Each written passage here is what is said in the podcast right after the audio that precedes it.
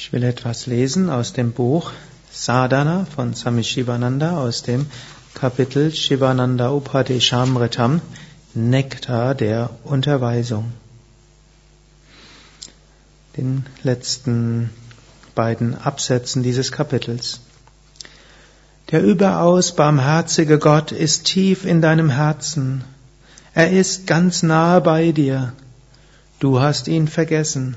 Er aber sorgt sich dennoch um dich. Schwierigkeiten sind sein verkleideter Segen. Er möchte deinen Körper und Geist zu geeigneten Instrumenten für sein ungehindertes Spiel, seine Lila, sein göttliches Spiel formen. Er verwaltet deine Wünsche und kümmert sich besser darum, als du es vermagst.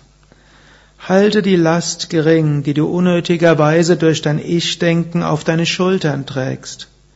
Gib deine selbstgeschaffenen Verpflichtungen auf und sei vollkommen entspannt. Habe vollkommenes Vertrauen zu ihm. Gib dich ihm vollständig und vorbehaltlos hin. Laufe jetzt zu ihm, erwartet mit ausgestreckten Händen, um dich zu umarmen.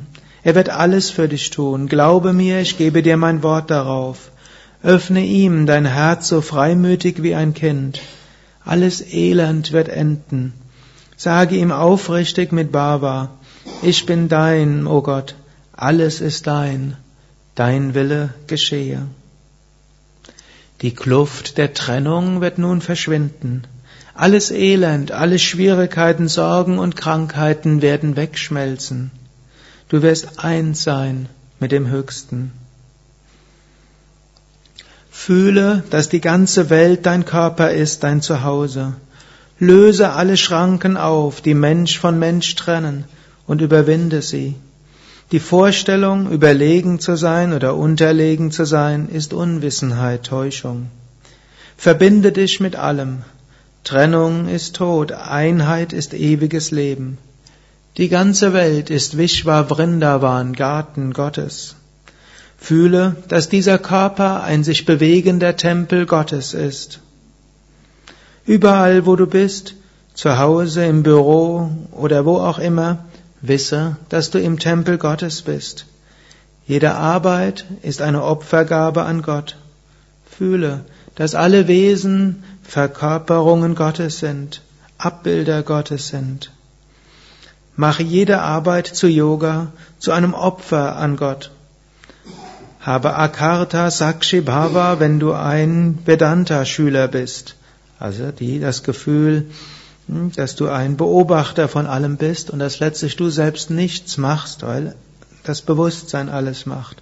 Habe Nimitta Bhava, wenn du ein Suchender auf dem Weg von Bhakti bist. Das heißt das Gefühl, dass Gott durch dich hindurch wirkt.